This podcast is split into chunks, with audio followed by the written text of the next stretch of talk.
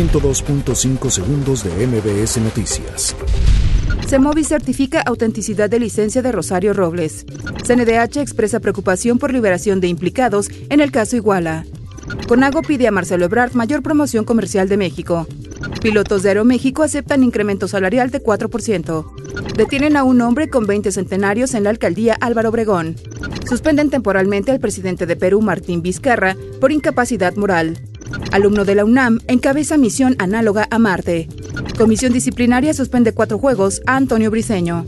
Sara Sosa, hija de José José, asegura que sus hermanos sí saben en dónde está el cuerpo del cantante. 102.5 segundos de MBS Noticias.